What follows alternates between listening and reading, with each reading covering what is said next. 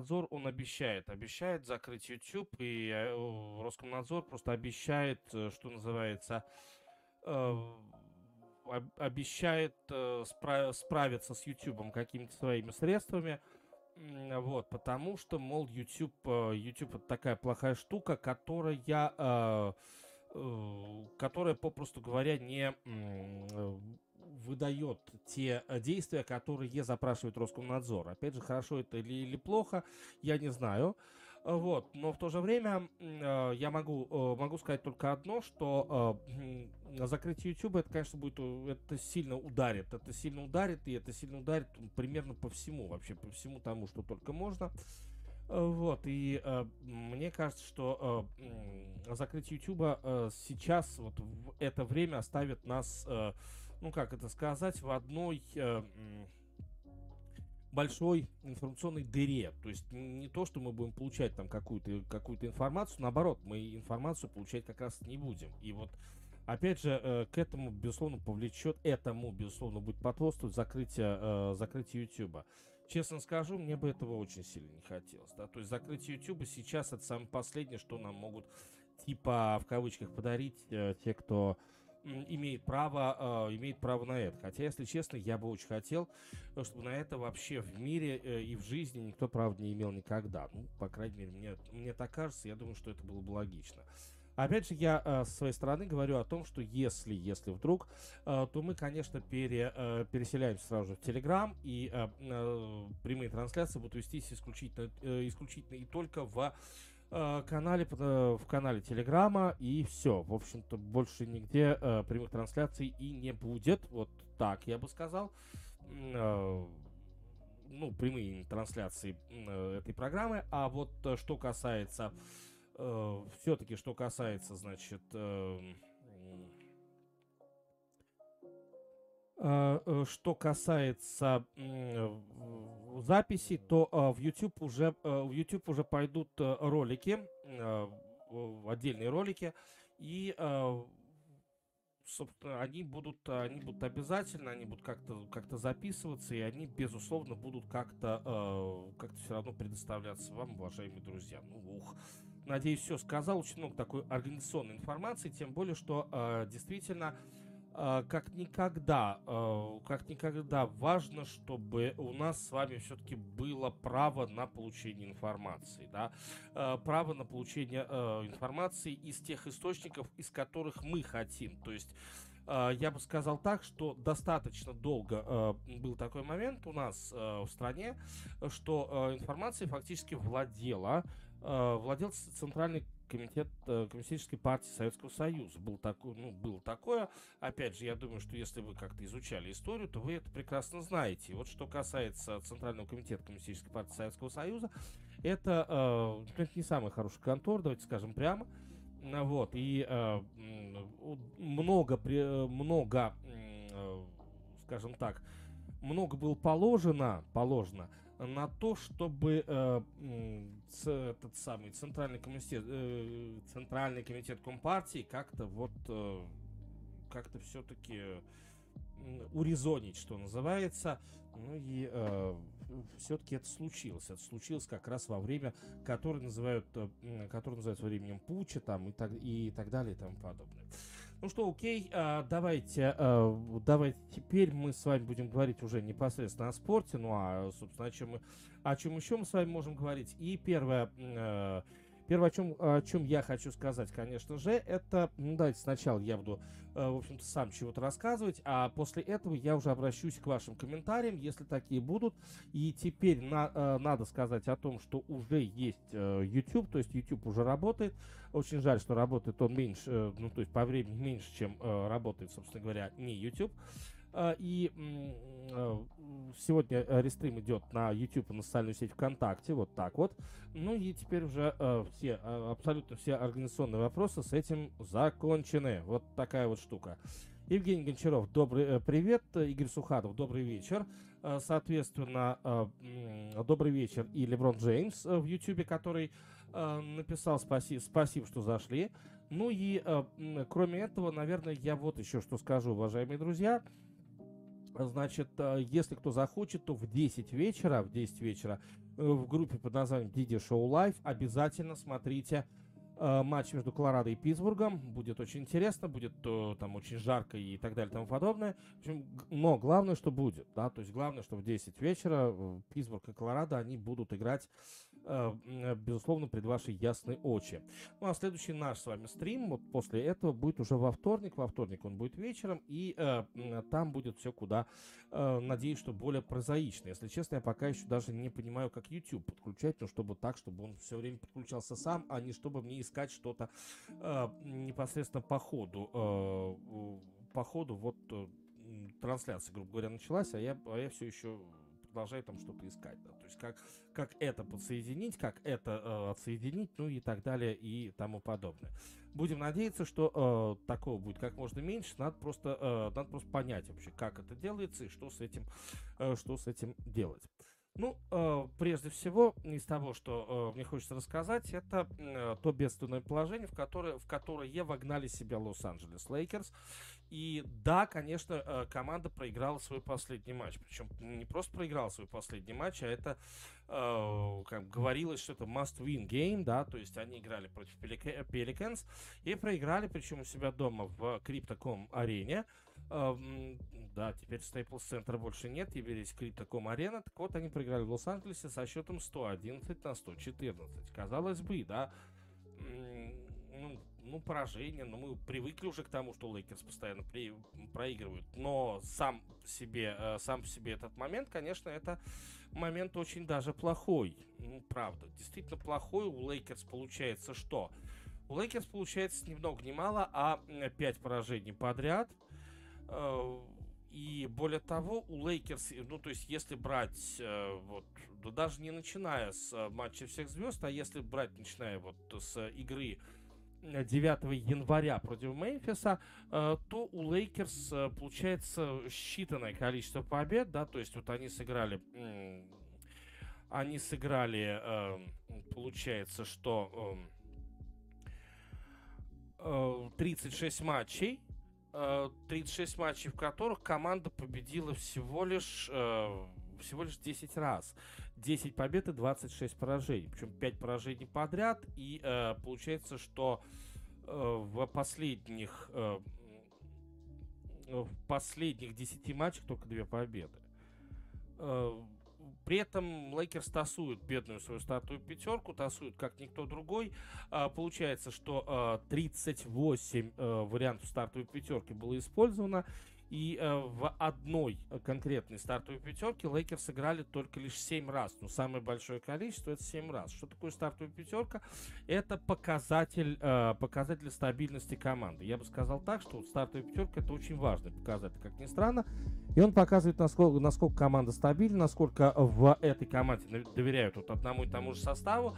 А, ну и, соответственно, через эту стартовую пятерку может делать какие-то разные модели игры. Кстати, самая часто используемая моя стартовая пятерка это Леброн Джеймс, Стэнли Джонсон, вдруг откуда не возьмись, а, Малик Монк, Остин Ривз и а, Рассел Вестбрук. Очень интересно, ведь эта пятерка выиграла только два матча и пять проиграла. Семь раз, два матча выиграла, пять раз проиграла. И вот смотрите, что у нас, смотрите, что у нас получается. У нас получается, что Лейкерс идут снова на перестройку. Эксперимент с Леброном Джеймсом не сработал. Давайте по-честному.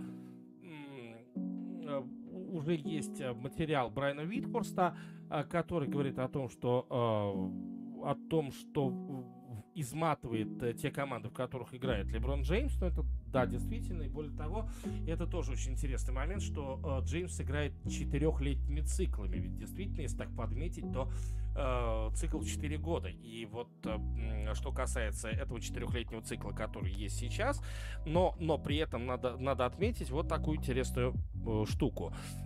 Все время, ну как все время, у нас не так уж много было четыре, э, четырехлетних циклов с участием Леброна Джеймса но они, в общем-то, были. Ну, давайте смотреть сначала на Майами. Э, вообще, если, если карьеру э, как-то вот разбивать, да, вот у нас с вами э, четырехлетний цикл пе- первых сезонов в Кливленде, который заканчивается 2007 годом, да, и 2007 год это выход Кливленда в финал чемпионата NBA. Дальше три года, ладно, давайте здесь все-таки три года. Кливленд становится, в общем-то, а, первый среди равных команд Восточной конференции. После этого Кли... Леброн уходит в Майами. Четырехлетний цикл, в котором, обратите внимание, второй и четвертый сезон если я не ошибаюсь, второй и четвертый сезон, а, второй и третий сезон для э, Леброна становятся знаковыми, то есть он получает свои первые два титула, вот так вот, это важно. А, дальше четырехлетний э, цикл в Кливленде, где в шестнадцатом году, то есть второй сезон становится для э, для Лейкерс, ой, для Кливленда суперсезоном, э, и Леброн выигрывает титул. Но при этом к последнему чемпионату, опять же, Кливленд выходит в финал, в финал чемпионата, но, однако, вы же понимаете, что там случилось. То есть очередной крах. И вот что касается, что касается чемпионата, э, э, еще одного сегодняшнего четырехлетнего цикла, э, то что мы с вами видим? Мы видим Лос-Анджелес Лейкерс, команда, которая получается, что выходит в плей-офф в 2020 году и выигрывает титул. Да, то есть опять мы с вами наблюдаем, прежде всего, что на второй год, на второй год своего пребывания в той или иной команде Леброн получает титул. Ага. То есть у Майами на второй год, в Кливленде на второй год и в Лейкерс на второй год. А потом, обратите внимание, что команда находится в стадии распада. Ну, то есть не просто распада, а в стадии, ну, как бы это сказать, э, в стадии вот, э, то есть если Майами, ну, за счет того, что они там еще все молодые, Леброн э, перешел туда в 26 лет, в 27 завоевал свой титул, но получается так, что дальше Майами но они все равно играли через большое трио.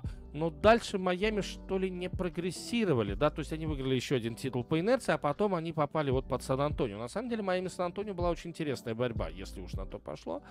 Ладно, дальше. Э, Кливленд тоже на второй, на второй сезон была очень интересная команда в том плане, что Кевин Лав и Кайри Ирвинг. И в итоге э, вот это, это большое трио уже выигрывает чемпионат с, с последним броском э, Кайри Ирвинга в седьмом матче серии с Golden State Warriors. Да?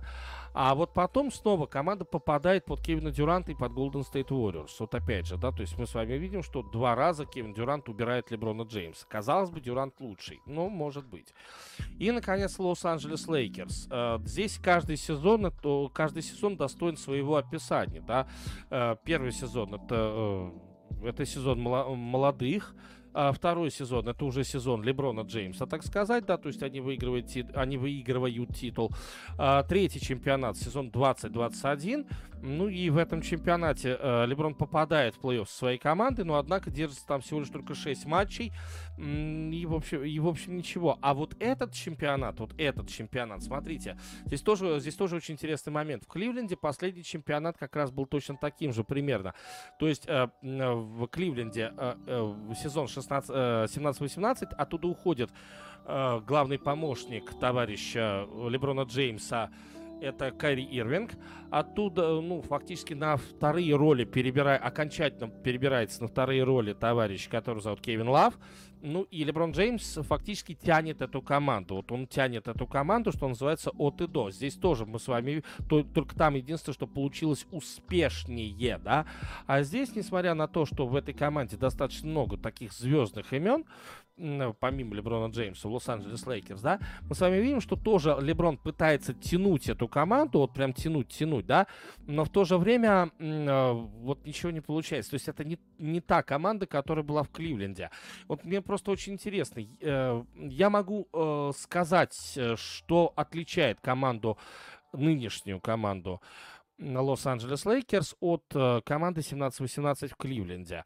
А, прежде всего, а, отличие, главное отличие, это то, что в, 17, в сезоне 17-18 Леброн был главной звездой, да, то есть не просто главной звездой, а э, это звезда, которая была на пике карьеры, ему было 33 года, то есть фактически к Леброну тянулись абсолютно все те, кто с ним играл, это, это важно, это важно зафиксировать. И э, они старались, прежде всего, не подвести Леброна. Э, то, что мы с вами видим э, в Лейкерс сегодня, это команда из фильма «Неудержимые». Это команда, самая старая команда в NBA. И я бы не сказал, что здесь есть такое прямо доверие к Леброну Джеймсу, да. То есть, если Леброн хотел, чтобы ему э, доверяла вся команда, э, Леброн, конечно, должен был бы сделать ставку на молодых. Исключительно только на молодых и ни, ни на кого, кроме молодых, на самом деле. И вот это, мне кажется, э, было изначально неправильное планирование, да, неправильное планирование свобо... Э, там, вот с, серии свободных агентов, неправильное планирование э, обменов, да, возможно, неправильное планирование подбора там второй, третьей звезды. Понятно, что э, Рассел Вестбрук это, в общем-то, тоже человек, который, ну, в этой команде быть, ну, не должен, ну, правда, он просто не должен и все. Но, как бы то ни было, мы с вами э, наблюдаем сейчас, прежде всего, что, что команда действительно испытывает крушение. Да? То есть, если в начале чемпионата э, Лос-Анджелес Лейкерс еще хотя бы как-то что-то из себя представляли, ну и более того, у Лейкерс, э, в общем-то, было где-то до 7 а, января 21 победа и 19 поражений. Был такой момент. Это был последний момент, фактически, когда у Лейкерс была победная серия, а уже после следующей серии, а это был, э, было 15, 15 э, января, э, они проиграли три матча подряд Мэйвсу, Сакраменто и Денверу. После этого уже все, да, то есть они выходили, может быть, выходили на положительное соотношение побед-поражений, но все, уже больше нет. Команда просто покатилась вниз, на самом деле. И мы с вами видим, что здесь как раз пошла действительно действительно чехарда со стартовой пятеркой. Э, здесь э, э, пошла чехарда там с Энтони Дэвисом, который то играет, то не играет. Здесь пошла чехарда с поиском снайпера какого-то в команду, которого просто не было, да, и который был очень нужен, видимо, Леброну. Ну и здесь Леброн вроде как начал э, понимать, что э, он должен как-то эту команду тянуть. И ведь э, действительно здесь стоит говорить о том, что Леброн ну вот он прям начал э, тянуть э, свою бедную команду. И что, э, что здесь получается, да? Э, Леброн набирает за последние 20 матчей 32,4 очка за игру, 32,4, да. При этом делает по 6 передач и делает по 9 подборов. Хорошая статистика, более чем, да. 52% э, с игры, 37, ладно, простим ему по процентов с дальней дистанции, при этом он берет на себя 8 бросков.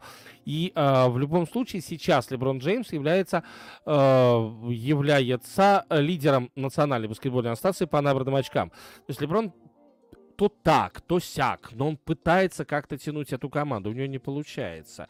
Если Кливленд, вот опять же, здесь очень важный момент, Кливленд в э, сезоне 17-18 э, тянуть получалось, именно что получалось, то э, Лос-Анджелес Лейкерс, вот этот Лос-Анджелес Лейкерс тянуть не получается от слова совсем. Просто не получается. И в итоге, э, что мы с вами, э, что мы с вами видим? Ну, то есть вот э, такая, скажем, была затравка, большая достаточно затравка, но я бы хотел сказать следующее. Что мы видим-то, прежде всего? Значит, это вот была статья Брайана Витхорста, ну, собственно говоря, обсуждение такое. Что же будет дальше? Ну, поговаривают, поговаривают следующее, что в команде не останется вообще никого. То есть Рассела Весбрука от него попытаются избавиться всеми силами. И правильно. Леброн Джеймс говорят, что попросит обмена. Ну, это тоже хорошо. Э, для Леброна прежде всего. И кроме того, э, говорят о том, что э, команда попытается уже меняться за, за драфт-пики, но это будет очень сложно. Где у Лейкерс хорошие драфт-пики, скажите мне на ближайших драфтах. То есть Лейкерс снова, снова команда, которую, похоронил уже второй лидер. То есть первый э, лидер, который похоронил эту команду, это был Коби Брайант. Да? Как это ни странно, как это не грустно, но э, своим контрактом он ее похоронил, э, тем, что он еще там выступал, Коби ее похоронил, эту команду, да. И, в общем-то, у Лейкерс не было особо много кого, чтобы как-то Э, много драфт, э, драфт у команды не было для того, чтобы как-то залезть, э, чтобы чтобы взять себе какую-то молодую звезду, да, то есть многие об этом говорили, но как бы то ни было, это прошло мимо, мимо сейчас. История, в общем и целом, повторяется, но здесь э, пытается тянуть команду Леброн Джеймс. И сейчас надо, э, надо отметить, что согласно турнирной таблице, Лейкерс уже на 11 позиции. Лейкерс уже проигрывают команде Сан-Антонио Сперс. Сан-Антонио может войти в плей-офф, Лейкерс может не попасть в плей-офф. Ну, в плей-ин, собственно говоря, в плей-ин. Тут, тут уже плей-оффом даже не пахнет. Ну, а зачем такие Лейкерс плей-офф, если уж на то пошло? Зачем такие Лейкерс плей-офф? Будет ли перестановка, не будет ли перестановки? Но, э, знаете, была раньше песня э, Влада Сташевского, если помните такого автора. «Любовь здесь больше не живет», да, то есть нет у меня друзей, нет врагов, меня уже никто не ждет, кстати говоря, да, лишь только эхо долгих слов, любовь здесь больше не живет. Знаете, э, я примерно перефразирую эту песню и перефразирую ее э, на момент сегодняшних Лейкерс. Нет у него друзей и нет врагов, его уже никто не ждет. А какая команда ждет Леброна Джеймса, да? Его уже никто не ждет, лишь только эхо долгих слов. Леброн здесь больше не живет. И это про Лос-Анджелес Лейкерс, про сегодняшний Лос-Анджелес Лейкерс. Итак, э, у нас здесь получается интересная команда в межсезонье, потому что она будет меняться, и она будет э, выглядеть совершенно по-новому. Но, судя по всему, старики доигрывают свое. Судя по всему, старческий эксперимент в NBA а уже больше не катит. Такое бывает. Диди Шоу ТГ, мой телеграм-канал, подписывайтесь, пожалуйста. Группа Диди Шоу Лайв, здесь мы с вами смотрим какие-то живые эвенты. Ну и э, канал на YouTube, э, который называется Дмитрий Донской, одно слово латиница, подписывайтесь, пожалуйста, очень вас прошу. Но на самом деле, э, что касается Лейкерс, ну, честно скажу, мне очень жаль, что так случилось. Я прогнозировал, э, что Лейкерс э, все-таки как каким-то образом выиграют чемпионат ну, то есть даже не чемпионата, а в регулярном чемпионате они займут куда более серьезное, э, серьезное место, нежели чем, э, нежели чем э, занимаются, сейчас. Если честно, мне действительно было просто невдомек. Вот правда, невдомек относительно того, что э, э, настолько плохо команда может там выступить. Многие из вас, э, собственно, говорили о том, что вот Лейкерс э, такой, такой отстой, Лейкерс такой вот, ну и так далее. Слушайте, я просто не верил, да, то есть я отказывался, я отказывался в это верить. Сейчас, ну, не то, что я признаю себя таким ослом, э, хотя и это, и это тоже, куда ж без этого, собственно говоря. Но я бы все-таки э, сказал, что да, вот это моя, моя вера, которая, как вы знаете, не требует, не требует доказательств. Э, ну, а вы знаете, что вера, вера не требует доказательств, вот такая вот штука. И э, я вот думаю, что... Э, Э, будет э, интересно. По крайней мере, э, смотреть на Лейкерс интересно, но, опять же, интересно и больно еще к тому же. Я бы сказал даже так. Интересно и, и очень больно. Ну, справятся ли с этой болью, я бы сказал так, справятся ли с этой болью э, те, кто э, за Лейкерс долгие годы не станут ли они, э, то есть отвергать, отвергать вообще существование самой вот этой команды Лос-Анджелес Лейкерс? Или все-таки как-то смиряться с тем, что происходит? Ну, вопрос. Вопросики, вопросики. Окей. Так, э, ну а давайте еще поговорим, собственно, вот на какую тему. Опять же, я еще раз говорю, я раздаю вам темы, скажем, вот так вот просто беру и беру и раздаю.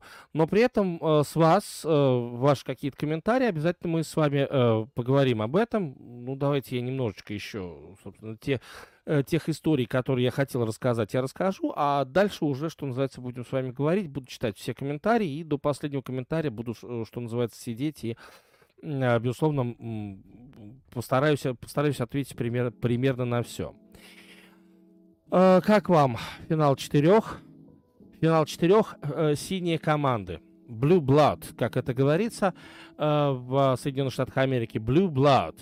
Blue Blood. Интересно. Очень интересно. Финал четырех и, э, безусловно, очень хорошие, очень, очень классные матчи нас ждут. Хотя вот опять же, если э, действительно ли у этих матчей э, есть то самое качество, которое э, которые, которые так ждут болельщики? Или все-таки это будет что-то такое, что, ну, как-то вот э, пройдет мимо, а? Вопрос. Вопрос. Ну, э, прежде всего, э, конечно же, э, Канзас против Вилановы.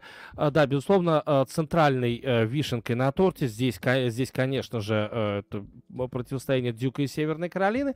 Но давайте мы начнем сначала все-таки с того, что будет первым именно по дате начала. Ведь обе, кома- обе пары команд будут играть на одной и той же площадке, а это, в свою очередь, говорит только о том, что э, два матча будут, ну, считайте, как один, да, то есть это один большой перформанс, и при этом два матча будут в рамках этого перформанса только и всего. Начнем с того, что э, Дюк играет с, э, Северной Каролиной, да, но начнем с Канзаса и Виланова. Вот на самом деле Канзас и Виланова, на мой взгляд, это матч, который по своей значимости не меньше, не менее значим, э, не менее значим, нежели чем вот, э, не, менее, не менее значим, чем вторая игра, между прочим.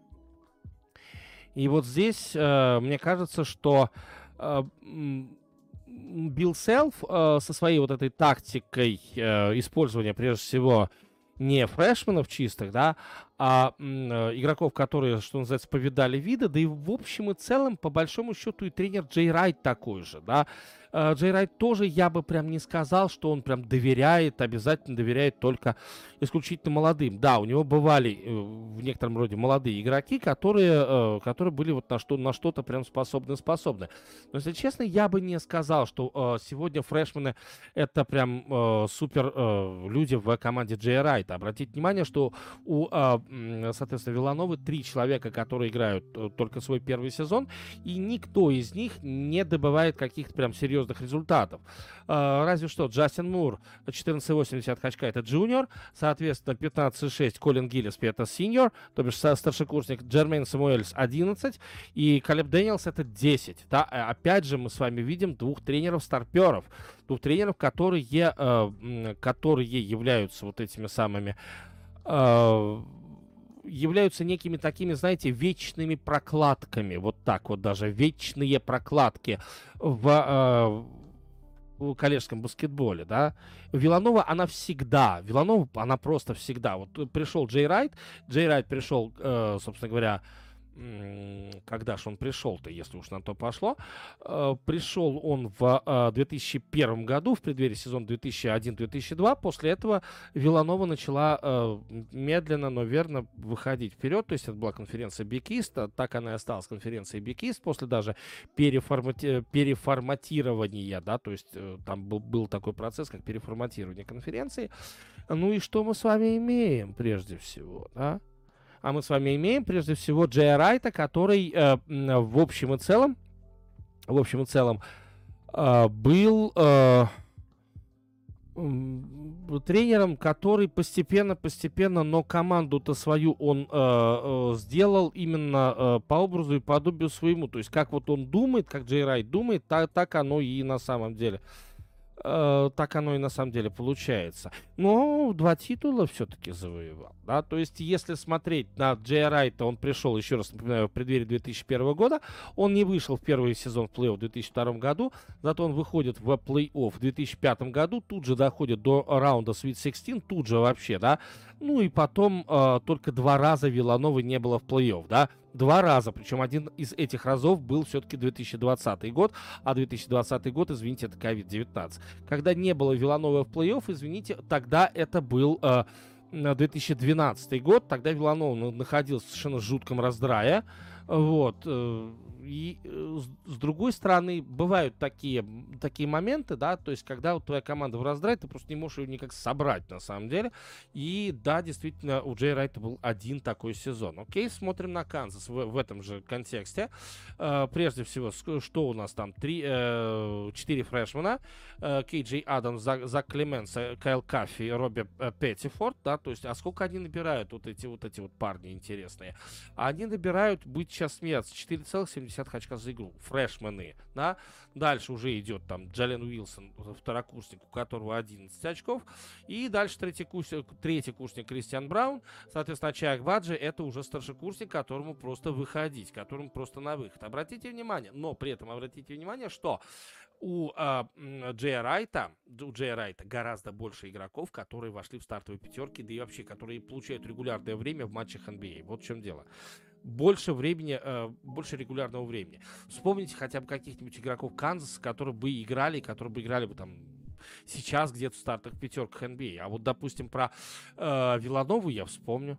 Вот про Виланову я вспомню, что там есть, допустим, какой-нибудь там Микал Бриджес, э, заваляш, э, заваляющийся, а Микал Бриджес это вот как раз бывший, э, бывший игрок Вилановы, да, Эрик Паскал, э, который попал в Golden State Warriors, он играл в стартовом составе. Садик Бей, он играл в стартовом составе, там, по-моему, Детройта. Э, Джален Брунсон, да, он играет в стартовом составе Далласа. Донта Девиченца, это ведь тоже оттуда, да ну, чтобы, чтобы вы понимали, да, кто откуда и почему именно эти игроки. Джош Харт, а ведь он тоже играет, и, если не в стартовом составе, то, по крайней мере, получает регулярное время. А кто у Канзаса, скажите, пожалуйста, да? Если смотреть с тех же позиций, кто у Канзаса? А у Канзаса, в общем-то, э, Маркуса Гаррета вы знаете? Я не думаю. Дэвин Додсон, знаете такого? У Дока Азубуйки, знаете такого? Вопросы, вопросы, все вопросы.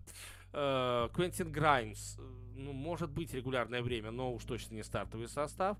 Э, кто еще? Святослав Михайлюк. Девонте Грэм. Ну ладно, окей, Девонте Грэма я видел в стартовом составе какой-то команды. Но сколько уже стартовых игроков я перечислил у э, Джея Райта, которые попали в э, Национальную баскетбольную ассоциацию, да, а сколько, насколько мало таких игроков вот как раз у Канзас Джей Хоукс, а, у Билла Селфа, Уэйн Селдон, Фрэнк Мейсон, э, Чек Диало, а когда-то они просто рвали площадки NCAA, но, но вот они рвали, рвали, рвали, рвали, но не дорвали. Келли Убре, Келли Убре, отлично, Келли Убре. За последние, получается, что 9 сезонов только два игрока, которые получают регулярное время в Национальной баскетбольной ассоциации. Это как, как раз команда Канзас Джейхокс, представьте себе. То есть насколько же, э, насколько же Джей Райт, он, он лучше, он эффективнее э, со своими игроками. И поэтому мой прогноз в этом матче, да, победа Виланова, и Виланова будет играть в финале, и Виланова это будет самый опасный, самый э, отвратительный, я бы сказал даже так, Виланова-самый отвратительный соперник, э, ну, для Канзаса, в частности, в финале чемпионата NCAA, ну, в полуфинале в данном случае. И это вот самый отвратительный соперник в финале чемпионата NBA для любой команды, которая выйдет э, на нее. Вот в чем дело. Самый отвратительный соперник вообще. Дюк Северная Каролина. Да, безусловно, Дюк Северная Каролина это то, за что стоит э, просто любить уже этот финал четырех. На самом деле, на самом деле, э, нет. На самом деле не люблю. Нету, э, я не вижу в, этой, в этих командах прям суперзвезд, которые потом зажгут NBA. Пауло Банкера, вы скажете? Нет, ни в коем случае. Я вообще не думаю э, в связи с проблемами, которые есть у Паула Банкера, честно скажу, я не думаю, абсолютно не думаю, что э, Паула Банкера хотя бы как-то э, станет прям суперзвездой в Национальной баскетбольной ассоциации. Ну, опять, э, это я не, про, не потому, что я не люблю Паула Банкера, хотя очень нравится этот парень. Вот, но я считаю, что он не станет э, звездой в, в NBA, в принципе, из-за вот этого самого э, потоотделения, или как, как оно там называется. Вроде как говорят, что он решил свои проблемы с потоотделением и еще что-то в этом, но я, я не верю в это. Ну, простите, пожалуйста. Ну, вот не верю в это и все. И поэтому банкер хорошо играет, э, вот здесь важно, Пауло Банкера хорошо играет два раза в неделю. Угу. Два раза в неделю. Но как он будет э, играть, э, как он будет работать, если матчи будут четыре раза в неделю? Как он будет работать, если в календаре будет три 3 за 4? Скажите, пожалуйста. три за 4. То есть насколько все это плохо для Паула Банкера. И ведь обратите внимание, что в общем и целом у э, Майка Крыжевски, сейчас вот тут последний сезон выходит, да, то есть э, в общем и целом, ну давайте так, подспудно, подспудно практически все, я вот в этом почти не сомневаюсь, э, практически все ждут, вот, прям очень сильно ждут, э, что э, именно Крыжевский выйдет в финал чемпионата. Инна Крыжижевский выйдет в финал чемпионата и, в общем, там порвет абсолютно всех, да. Э, вот честно скажу, не жду я вот такого, такого счастья не жду. Я уже, опять же, дал свой прогноз, что в этом матче выиграет, конечно, Северная Каролина, и Северная Каролина станет, станет чемпионом, несмотря на то, что Виланова вроде как должна быть ее соперником. Ну, опять же, по моим прогнозам согласна, да. Э, ну, а что касается Майка Крыжевски, то вот обратите внимание на э, следующий очень интересный момент. Вообще, запасным тренером для Большого Майка является кто? Ну, вы, наверное, все знаете. Значит, зовут этого товарища... Э, зовут этот, этого товарища э, Джон Шейер, да, и э, Джон Шейер это игрок команды, вот здесь э, внимательнее, следи, как ты говорится, следите за руками, э, значит, кто такой Джон Шейер? Это игрок команды, э, которая э, последний раз, если я не ошибаюсь, последний раз у Крыжевски, она выигрывала финал чемпионата NCAA. Последний раз. Э, было это, э, хотя нет, не последний, был еще последний в 2015 году, но вот э, последний раз, предпоследний раз, значит, получается, вы, выиграла эта команда в национальном финале. Знаете, когда кто там играл, в принципе? Стартовая пятерка. Джон Шейер, который в NBA так и не попал, но он будет новым тренером Дюка. Дальше Кайл Синглер, Нолан Смит, кто Мейсон Пламли, Лэнс Томас. Вы кого-нибудь из них помните по NBA? А? Ну скажите. Синглера, может быть, помните. Это такой страшило, соломенная шляпа, если хотите. Э, Нолан Смит это очень крутой разыгрывающий. Я считаю, что жаль, ну, лично мне очень жаль, что Нолан Смит как раз не попал в NBA. А. То есть он не заиграл. Он был там в Портленде на подпевках у Демиана Лилларда и Си Макалома. Но, однако, ну вот не получилось и все. Тут вот хоть стой, хоть падай. Э, соответственно, Лэнс Томас тоже особо в NBA а не, не проявил себя, но получается, что Мейсон Пламли, да, то есть вот он хотя бы как-то вот из той команды он себя как-то проявил. А в итоге после э, неудачи э, на баскетбольном поприще Джон Шейер осел в Дьюке, и сейчас вот он ждет, пока ему Крыжевский уступит место. И вот обратите внимание, вот после этого сезона 9-10, уже в сезоне 10-11 э, в Дюке появляется совершенно совершенно другая философия. Философия Крыжижевский становится э, в том, ну, заключается, заключается в том, что надо брать каких-то больших игроков, как это делает Джон Калипари, да, и давай, что называется, гуляй рванина, да, ну, то есть как можно больше done себе забирает просто Крыжевский и все, и все. Первый из done это Кайри Ирвинг. Первый из and done, который пришел к Крыже, э, то есть у него раньше было 4 года, там все такое и так далее. А, после этого все пошло, поехало. And done давай я буду набирать. Ну, давай, он набрал, вот Кайри Ирвинга набрал. Ирвинг при этом сыграл за команду 11 матчей, 8 из них в стартовом составе. И э, команду-то на самом деле грохнула Аризона в раунде Sweet 16 тогда еще, в сезоне 10-11. А, знаете, символично, что я говорил, что Ирвинг, собственно говоря, 11 матчей сыграл а, за Дюк. А, у него была травма в начале сезона. Знаете, что символично? Что он сломался на площадке в Нью-Джерси. То есть тогда э, там выступала команда Нью-Джерси Нетс, по-моему, последний или предпоследний сезон. Вот, ну, представьте себе символично, что в студенческом баскетболе Ирвинг сломался как раз на той самой площадке. А, дальше пошли ваненданы типа э, Остина Риверса. По- по-моему, Риверс все равно там еще остался, потому что он как-то не особо. Э, и э, все больше и больше этих ваненданов появляется. И, э, значит, э, получается, что с некоторыми он ошибается, с, э, с некоторыми ваненданами ошибается Майк Рыжевский, в частности, он очень сильно ошибся с Рашидом Сул- Сулаймоном, да, в свое время был такой дядька, его звали Рашид Суламон, и он там один из лучших школьников, там еще что-то в этом роде. Пришел в 2012 году, в общем-то даже показал какой-то результат, но он не попал в NBA. А, дальше, что касается one-and-done ов. Вот здесь вот уже понеслась. Джабари Паркер, Родни Худ. Это сезон э, какой? 13-14. Паркер, Родни Худ, там, Сэмми Оджели. Э, ну, Оджели, кстати говоря, очень даже, да. Э, Джалил Окафор, это уже следующий сезон. Джалил Окафор, Джастис Уинслоу, Тайус Джонс, Ну, Джонс на два сезона остался, окей. Грейсон Аллен. Ну, Грейсон Аллен просто из-за, из своего психического здоровья э, еще 4 сезона проведет с Дюком. Ну и так дальше, так дальше. То есть Крыжевский, он как раз он поменялся. Он очень сильно поменялся, и он стал совершенно другим тренером, да. То есть вот, вот ну вот все. Что касается Северной Каролины, опять я э, там, в общем, Рой Уильямс э, изначально, да, то есть он держал таких людей, типа там Харрисона Барнса, Джеймса Майкла Макаду, да, то есть он их держал, ну, собственно, вот уходите. Они сами хотели остаться, вот в чем дело. Да, то есть они сами вполне себе хотели остаться в этой команде, если хотели. Да вот, да, допустим, вот эти два парнишки, которые выйдут на площадку против Дюка, я очень на- надеюсь, что они надерут пятую точку э, Дюк Блю Девилс. Это, безусловно, Калеб Лав, Лав и Эр Дэвис. Э, вот эти, вот на этих парнях, плюс еще Брейди Мэннек, который появился в Северной Каролине, вот они-то должны надрать э, эту самую пятую точку Дюк Блю Девилс. Вот уж точно должны ее надрать и должны так прям, ух, пройтись огнем и мечом по этой самой пятой точке. Э, Северной Каролины выиграет этот матч.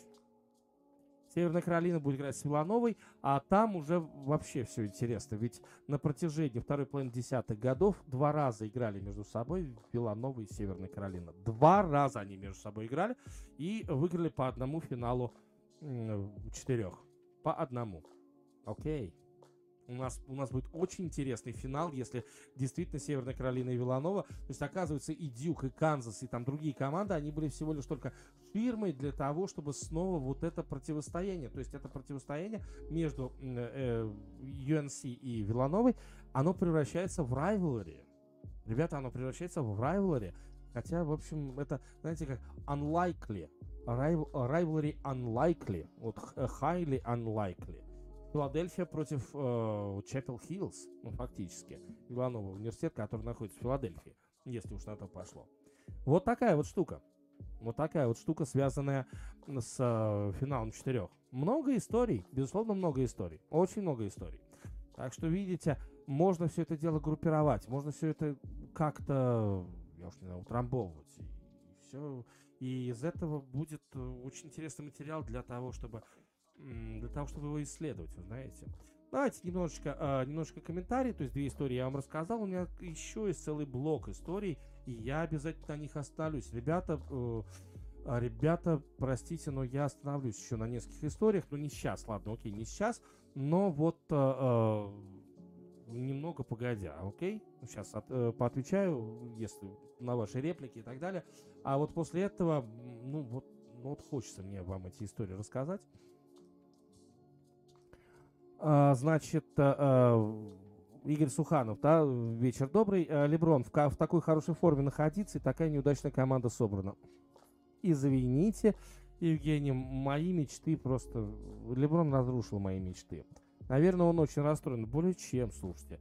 Более чем, э, э, понимаете, вот, э, опять же, Леброн Джеймс, он, он не понимает, почему это происходит. Он не понимает этого. Вот, ну, вот, вот не понимает и все.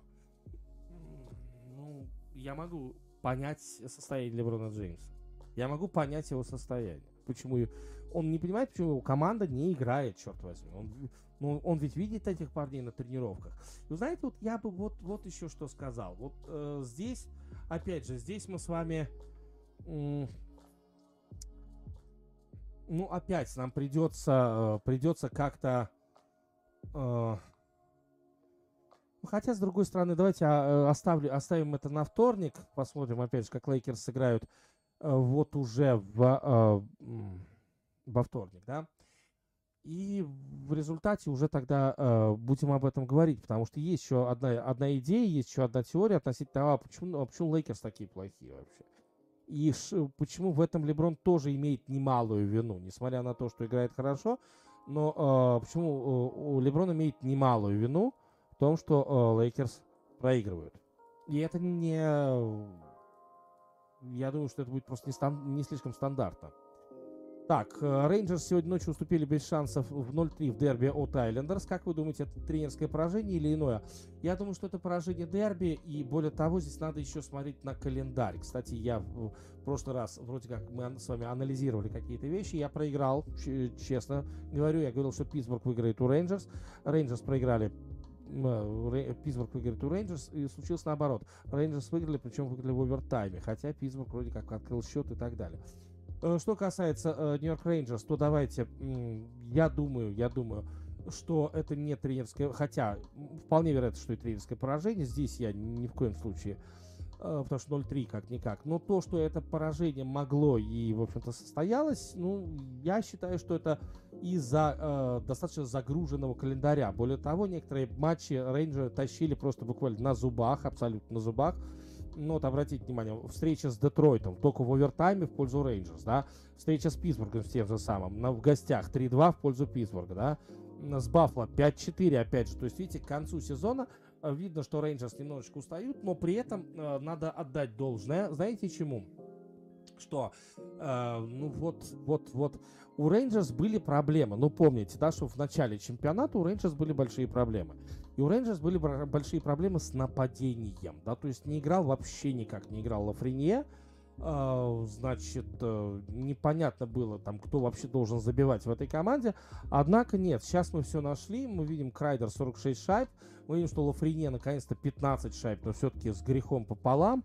Гудроу начал тоже что-то делать, Барклай который, да.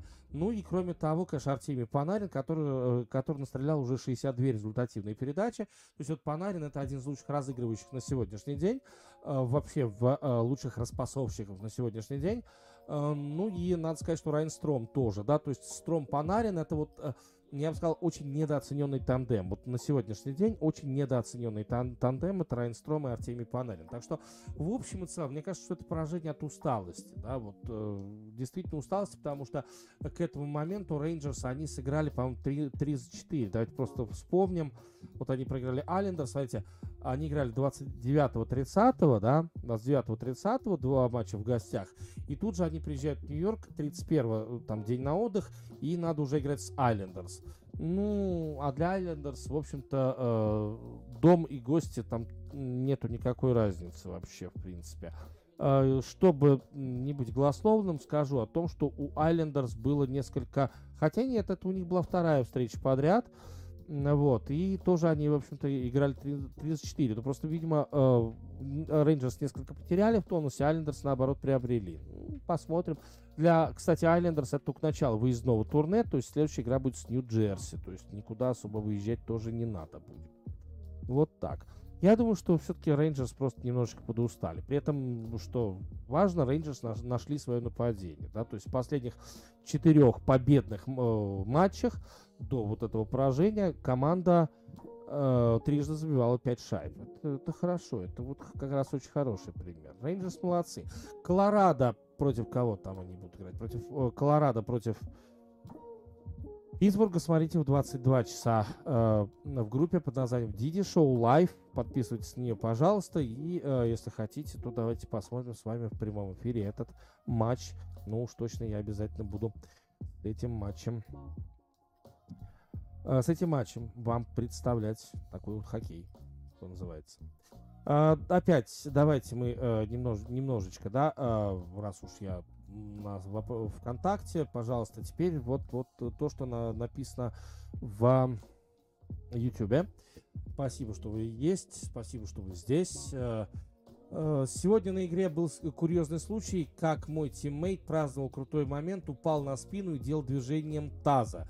С его телосложением он толстоват, выглядел кринжово и половина, и половина. Говорит, что перебор. А мне лично зашло. На ваш память были какие-то забавные или негативные танцы, жесты в NBA. А. Вспоминает Скоби, Весбрук, ну и Лэн Стивенсон.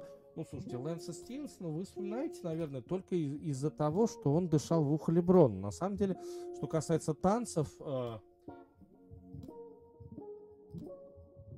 ну, давайте вспомним Стефа Карри, который танцевал, который... и это всем не нравится. Э, почему-то, я, кстати, не знаю. Э, а, что касается танцев, а, а, слушайте, вот ну, как это прям, что называется? Ну, Стеф, э, Стеф в принципе любит, э, любит это дело, насколько я понимаю, да? Ну, поплясать, э, плечами как-то подрыгать и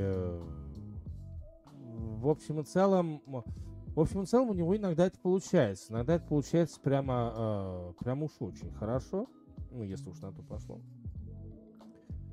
А иногда у него получается выбешивать абсолютно всех своими танцами. Э, вот. Но меня не бесит, мне наоборот нравится, когда кто-то кто пляшет, кто-то что-то такое, вот, кто-то что-то такое показывает. На самом Это, по-моему, это прекрасно.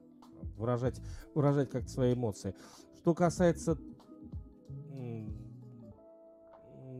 что касается та танцующих, э, а, ну, конечно, Шакил О'Нил, ну, здесь, э, э, здесь это обязательно, просто обязательно. И э, опять же танец, который э, танец, который он танцевал с Дуайтом Ховардом и Леброном Джеймсом, вспомним, да? Но это, правда, было на тренировке, да? Вам, наверное, нужно, чтобы он это делал на игре. Но на игре они, в Орландо Мэджик, они там просто постоянно плясали. Но это, видите, шаг времен Орландо Мэджик, да? То есть это не времен Лейкерс, это не времен, скажем так, э, э, не времен э, Майами Хит, вот этого всего. Это вот именно что времен, э, времен Орландо Мэджик, да, то есть вот там вот он просто действительно прям, что называется, он и, и команда тоже плясала вся. Ну, то есть там вот прям банда собралась такая хорошая. Э, в хорошем понимании этого слова банда, да, то есть, и вот они там плясали, когда, я, я помню прекрасно выпуски программы «Баскетбольное обозрение», где Шак и Орландо Мэджик там в полном составе, они там dance, дэнсы устраивали, что называется, дэнсы устраивали те еще, э, вот, и, э, ну, вот, кто еще, кто еще прикол, прикольно плясал? Слушайте, вообще не скажу. Вот представьте себе, а? Вот представьте себе, вообще не помню.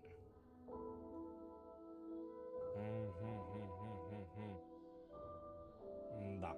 Ну вот дожили, да, дожили до того, что абсолютно не помню, кто там еще, э, кто еще э, исходил, исходился, скажем так, исходился на танец, да.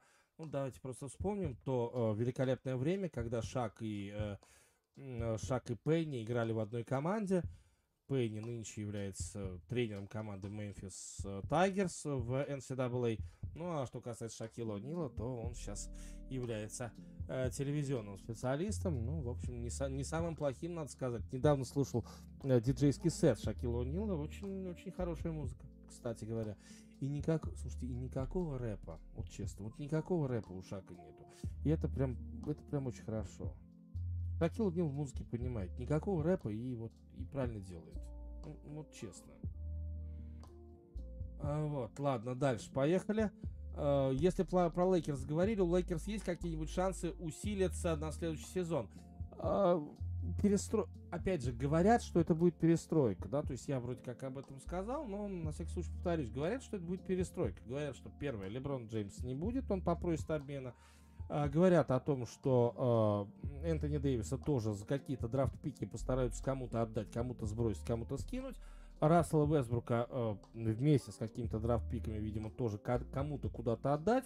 Ну и еще говорят, что в Америке кур доят, да.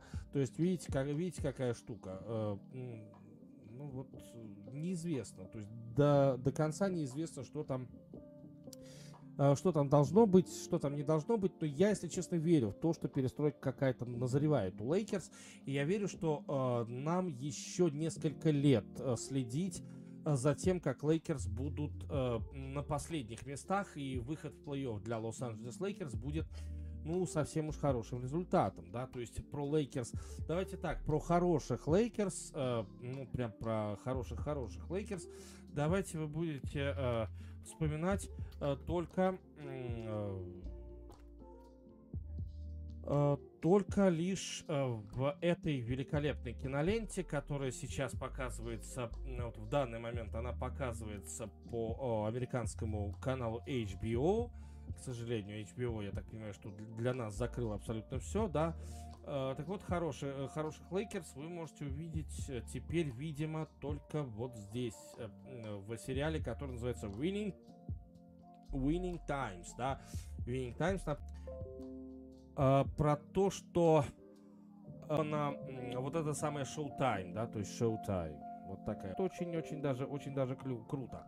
На самом деле, я так понимаю, что сейчас я подвергаюсь каким-то атакам, вот, так что уж простите меня, пожалуйста, но не ни в коем случае не сбрасывайте, пожалуйста, не сбрасывайте, не сбрасывайте ничего, да, потому что я очень надеюсь, что эти, э, что эти атаки, они все-таки как-то каким-то образом прекратятся, и э, все будет очень даже хорошо.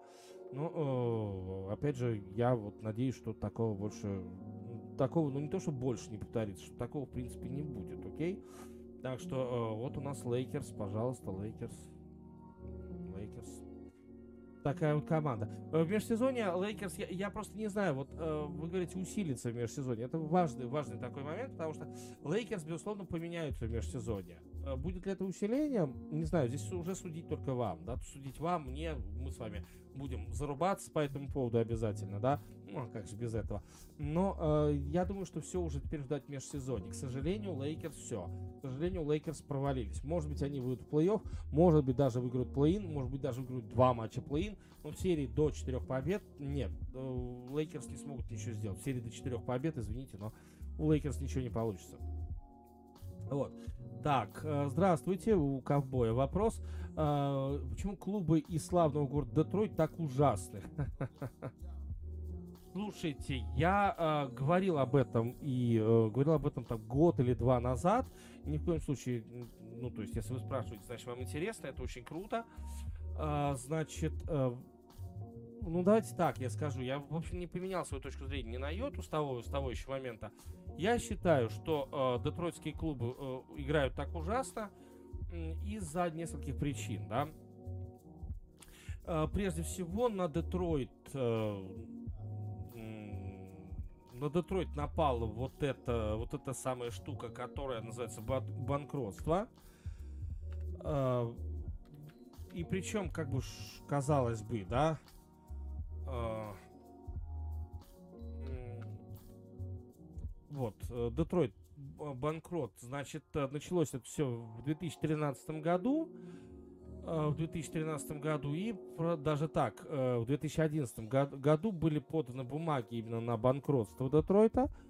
Э, ну и надо сказать о том, что Детройт вот фактически живет еще, то есть вот это эхо, эхо банкротства, эхо банкротства, оно, к сожалению, оно еще остается, оно еще давлеет, давлеет над этим городом, давлеет. Э, значит, э, причем речь, если мы говорим про банкротство, то речь идет... Э, сначала был отток, отток производительной силы. Помните, при Бараке Обаме, значит, здесь мы просто уже вторгаемся, скажем так, мы вторгаемся в экономические какие-то моменты. Ну, а давайте поговорим про экономику. Итак, команды из Детройта, их э, в городе Детройт 4 штуки. То есть берем 4 штуки, потому что команды МЛС в Детройте нет. Ну, такое, так вот получилось. Э, кроме этого, э, в Детройте играют Детройт Lions, Детройт Tigers, Детройт Red Wings и Детройт, соответственно, Pistons. А последняя команда, которая хотя бы что-то вообще, чего-то вообще добивалась, это была команда, как ни странно, Детройт Тайгерс. Если вы помните, дважды эта команда выходила не куда-нибудь, а в финал конференции, а в 2000, по-моему, 2014 году она выходила и вовсе в финал MLB, да, то есть в мировую серию. И там Детройт, Детройт Тайгерс там проигрывали. Угу, там они проигрывали. А, казалось бы, почему вот у Детройта, а, почему у Детройта вот все так плохо, да? То есть Детройт сейчас, обратите внимание, а, Детройт пытаются как-то прославлять, Детройт пытаются как-то отражать в массовой культуре, и э, я думаю, что всем вам знакома, в частности, э, такая игра или, или сериал даже есть такой, если, если я не ошибаюсь, то есть могу вполне себе ошибаться, но э, я думаю, что это тоже достаточно интересный такой момент, образец массовой культуры, который называется Detroit Become Human, да, то есть, ну, казалось бы, вот, вот он город Детройт, вот он такой город Детройт, да. А более того, долгое время, 80-е-90-е годы, Детройт э, был э, городом, который э, именовался не иначе как, ну, то есть неофициальное название, был не иначе как столица массовой культуры США, да, то есть особенно столица музыкальной культуры США. Почему? Да потому что очень много песен, которые становились там поп-хитами и так далее, значит, э, очень много из этого всего проходила проверку в Детройте. Вот как это, не, э, как это ни странно, но проходила проверку в Детройте. Но пришло, э, значит, э, но пришла такая штука, которая, которая я сделала Детройт банкротом. И что это такое? Почему банкротом? потому что на самом деле коррупция. Просто обычная обычно совершенно отстойная, отстойная коррупция. Уж простите, но я скажу об этом. А коррупция, которую устроили черные в этом городе. Как это ни странно. Э, туда бы сами знаете кого, нашего главного борца с коррупцией. Ох, он там бы, э, с, учет, с учетом того, что в Америке свободные СМИ, ох, он там бы, чтобы, чтобы творил просто вообще, а? Ну, творил бы, правда же? Э, вот. И э, это все отразилось на э, американских спортивных командах, которые в этом, э, в этом городе баз, э, базируются. Обратите внимание, что э, если брать университетские команды, то ни одной, из ком, э, ни одной команды высшего дивизиона в Детройте, в общем-то, и нет. Есть команда, которая называется Детройт Мерси, э, но все-таки Детройт Мерси это команда, ну, то есть, которая да, на, на окраине Детройта, но это такой университет, такой, ну, как сказать, ну, ну, ну, для не самых богатых людей. Ну, правда, вот для не самых богатых людей. Ну, в Детройте, э, в самом городе Детройт очень много не самых богатых людей, если уж на то пошло. Но, но, значит, э, почему, что мы про Детройт имеем? Почему я говорю, что вот экономика Детройта и все такое? На самом деле надо говорить про экономику Детройта, которая продолжает вот отходить от этого банкротства, которое, э, которое когда-то было. А, значит, э, как это все, как этот отходняк происходит? Отходняк происходит тяжело. То есть, смотрите, сначала из-за того, что Детройт был столицей Соединенных Штатов, по, столицей э, США по количеству убийств на душу населения, да, представьте себе. И это все как раз вот, вот она, черная администрация. Кстати, бывший баскетболист Дэйв Бинк в этой администрации сидел. Ну, то есть было такое, да.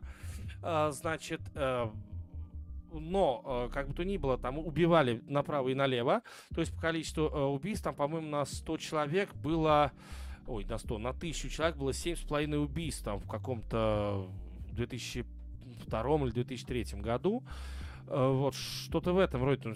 Показатели зашкаливали, да, то есть Детройт опережал Лос-Анджелес просто по количеству тяжких, тяжких преступлений очень жестко. После этого народ потянулся, народ потянулся из этого города. Вау! И Детройт стал одним из первых таких необычных весьма городов, где э, население селилось, селилось э, в пригороде. То есть, смотрите, белое население в пригороде, афроамериканское черное население селится э, в городе. Вот, при этом опять же, если мы смотрим на центр города, ну вот эти эпические картины, что центр города там превращается в руины. Сейчас там все отстраивают, окей, сейчас. Э, но вот, э, что называется, было э, из песни слов не выкинешь, да, вот эти э, постапокалиптические какие-то моменты, связанные с Детройтом, они все равно остаются, они остаются в памяти, да, то есть можно, можно это посмотреть там не только в Ютьюбе, а где угодно, в общем-то, да, окей. Экономическое, ну, то есть, казалось бы, экономическое положение и экономическое положение, оно не бьет именно по командам Детройта, да, вот это важно, не бьет именно по командам Детройта, а? оно бьет именно по людям, которые могут платить. Вот важно, да? Люди, которые могут платить, они перемещаются за город, чтобы не, не, э, не дара, э, нечаянно не пристукнули к чертовой матери, да? И э, на, на матче детройтских команд, конечно же, стало меньше ходить народу, меньше стали продаваться билеты, меньше стало продаваться вообще все. У Детройта есть какие-то телевизионные компании, какие-то контракты с телевизионными компаниями, которые продают, продают детройтский спорт. Но это как бы обычные, абсолютно обычные контракты, да, то есть которые свойственны командам из маленьких рынков, да. И Детройт в общем и целом превращ, э, превращался до вот этой официальной, э, официального банкротства банкротства, э, Детройт превращался в такой большой-большой гадюшник, на самом деле, э, куда, в общем, никто ехать-то особо и не хотел. Ну, скажите, пожалуйста, кто, то есть, когда Детройт был хорош после эпохи Гранта Хилла, да, русская пятерка закончила свое существование, и сколько уже у Детройта нету, нету не то, не то чтобы Кубков Стэнли, выхода в плей-офф уже сколько у Детройта нету, скажите, пожалуйста, да? Опять же, видите, сейчас у нас там Дэйв Блэшел, мой ненавистный, я просто ненавижу тренера Дэйва Блэшела, но в очередной раз мы с вами видим, что в общем и целом ничего, нифига просто, да. А, Детройт не выходит в плей-офф с 2017 года, а, перестал проходить первый раунд Детройт с 2014 года, ну и а, последний Кубок Стэнли, даже так, последний финал Кубка Стэнли был в 2009 году. Процесс банкротства начался с 2011 года. Вау! То есть уже что-то было, да, то есть уже как-то вот все пошло Э, посещаемость, естественно, снижалась. Ну, ну, это тоже, ну, тоже само собой, это тоже, в общем-то, понятно, да. Окей, то же самое мы с вами говорим про, обязательно об этом говорим, но просто не оправдал, абсолютно э, прям, прям неплохо. Так что вот такая вот э, достаточно грустная история Детройта, э, которая, между, которая, видимо, сейчас идет, э, идет на нет, да, сходит на нет, который сейчас, по всей видимости, кончается, и я, если честно, очень сильно надеюсь, э, что эта история, в общем-то, э, закончится, и закончится для Детройта, прежде всего, хорошо. Ну что, э, вот такая, э, такая история. И, соответственно, Диди Шоу ТГ, мой телеграм-канал. Пожалуйста, подпишитесь на него. Э, значит, Диди Шоу Лайв — это группа, в которой вы можете посмотреть что-то интересное, в частности, Колорадо, Питтсбург, почему бы нет. Ну и, соответственно, YouTube канал Дмитрий Донской. Если вы смотрите эту программу на данном YouTube канале, то, пожалуйста, очень прошу, подписывайтесь на него. Это было бы очень хорошо с вашей стороны. Вот такая вот штука. Ну что, а, есть еще что-то, да, в а, YouTube, без, без сомнения. Еще раз говорю, я не понимаю, что происходит, потому что отключение то падает, то наоборот вырастает. Я думаю, грешу на какие-нибудь там DDoS-атаки или что-то э, э, или что-то в этом роде. Вот. Так, значит, так что видите, ковбой, я надеюсь, удовлетворил ваше любопытство. Добрый вечер. В 2016 году был в Торонто. Э, вы бы видели, как там ненавидят Леброна. Естественно, ненавидят. Конечно, ненавидят. Сколько он им... Э, он же... Э, Торонто был сильным-сильным, а Детройт их просто... Ой, Леброн их просто убивал. Там эпичный был матч, по-моему, четвертый матч серии 2016 года, где он на последней секунде, убегая в аут, забил им... Это, был, это была третья победа Леброна над Торонто. Вот так. Олег Нейланд. Э, ожидается ли аналитика на сезон MLB, состава перехода шанс команд? Олег, в Телеграме я уже начал э, выпуски э, топ-100 игроков MLB. Простите за чашку, ну, как немножко горло промочить, извините, пожалуйста. Значит, значит, э, э, э, э, э, значит, топ-100 игроков MLB я начал, первые две десятки написал. Я надеюсь, что за ближайшее время, может быть, э, за воскресенье, понедельник напишу еще что-то. Хотя в воскресенье, понедельник это у меня трэш, трэш дни самый натуральный. Но уж точно во вторник я подойду. Ну, э, я, я стараюсь написать все эти вот вещи до 7 числа, до дня открытия чемпионата. Может быть, в день открытия чемпионата у меня останутся последние 20, да. Но я, э, так, я, это во-первых. Ну и дальше уже пойдем по сезону сезону. Дальше уже, что называется, будем посмотреть. Аналитика будет и по плей-офф, э, по плей-офф, соответственно, хоккейному и баскетбольному. Э, ну и как-то как вот так. Все будет, обязательно все будет, даже не думайте. Олег Нейланд, подписывайтесь на Телеграм, и будет все очень хорошо. Кроме того, я буду стримить бейсбольный матч, тут уж, э, тут уж не без этого. Тем более, что я нашел какой-то сайт, который, в общем и целом, он про, про стримы тоже, да, то есть он, э, там есть какие-то интересные стримы. Я Reddit, Reddit, естественно, что с него какие-то ссылки я взял. Э, там есть бейсбольные стримы, бейсбольные очень, очень хорошие стримы, так что э, будем обязательно мы... Я вот слышал, что по подписке не пускают, потому что, э, потому что, потому, там только радиотрансляции по подписке, если ты из России, парень, ты из России, извини, вот что-то в этом роде. Э, вот так вот. Э, кто для вас главный претендент на первый пик среди новичков? Николай Круг пишет. Согласен, по банкиру у него просто нормальный атлетизм. Как же хорошо, что у баскетболистов э, майки, а не футболки. А, ну вы имеете в виду вот эту пижамную форму, да, где э, были рукава такие, ну, то есть майка и рукава. Да, я с вами согласен. Значит, э, э, что касается первый пик на драфте, опять же, давайте мы с вами дождемся, когда э, будет лотерея. Пока, пока, если говорить про пока, вот что, что у меня на пока есть, сейчас скажу. Ну, это тоже, знаете, вот э, по-серьезному я с вами готов буду говорить, когда мы с вами дождемся уже непосредственно о, а когда мы с вами дождемся... Э, когда, мы с вами, когда мы с вами дождемся... Дождемся уже лотереи, то есть итогов лотереи. Там уже можно будет понятнее говорить, кто на кого позарится.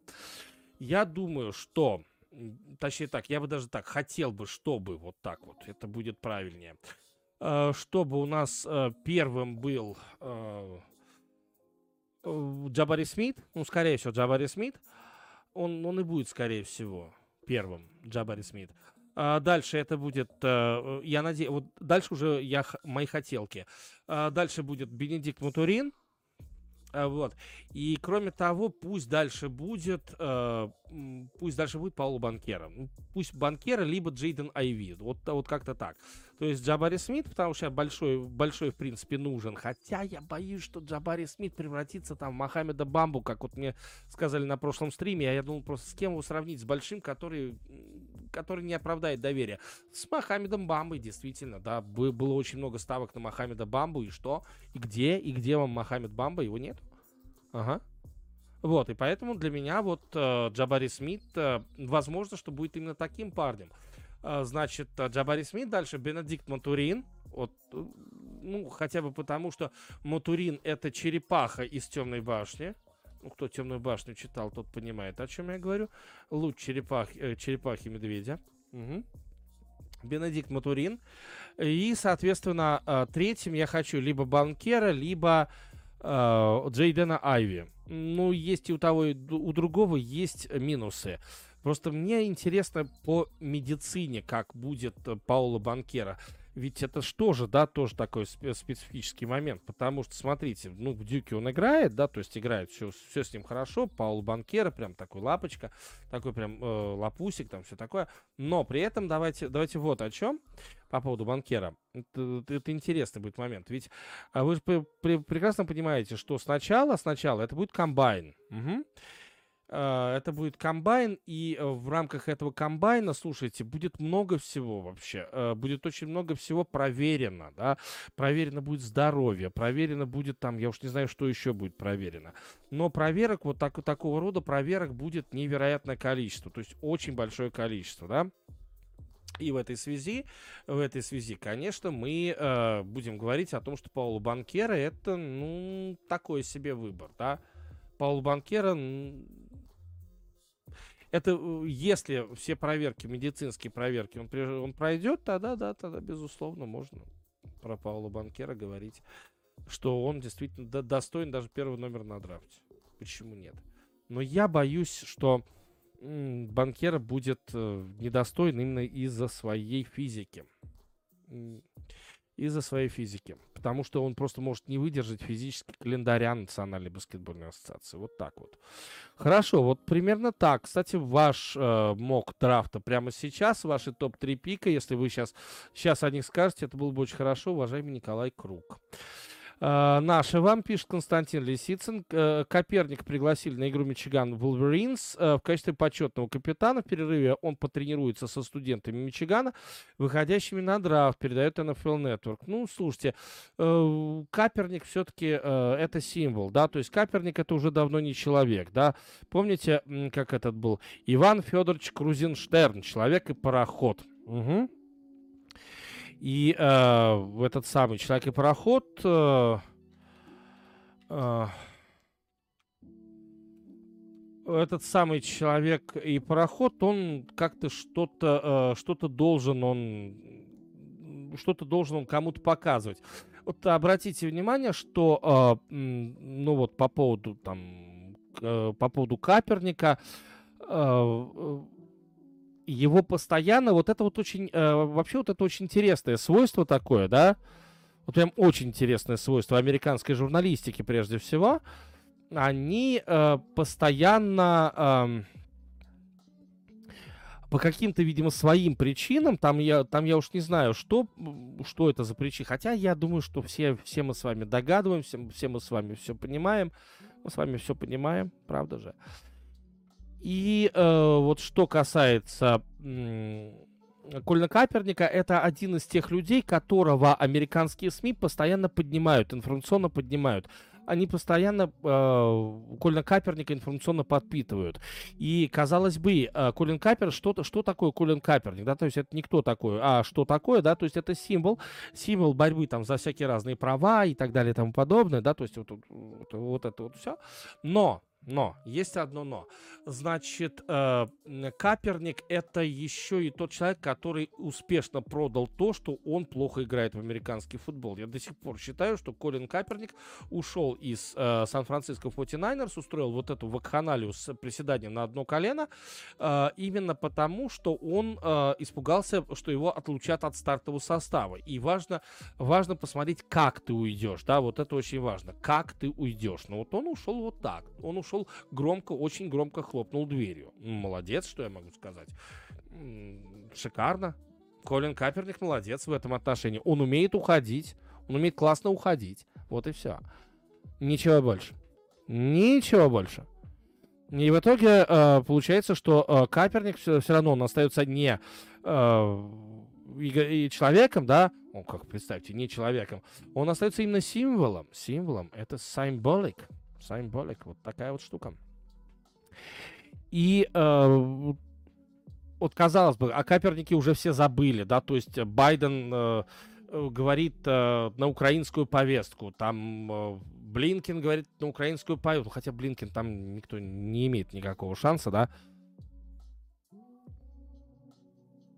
Блинкин в Америке это человек, которого в Америке-то, в общем, и не знают особо, да, кто такой Блинкин. Это никто, в общем да, потому что Госдеп это так, знаете, это такая когорта отрешенных абсолютно, да, то есть там а, в Америке, если вы приедете, то гораздо интереснее и важнее для американцев будет то, что говорит, э, то, что говорит Министерство сельского хозяйства, да, то есть э, в Америке гораздо важнее, ну, американцам, э, то, что говорит там Министерство, я уж не знаю, там, Министерство экономического, хотя в Америке, по-моему, такого нет. Министерство экономического развития, да, то есть местного, местного.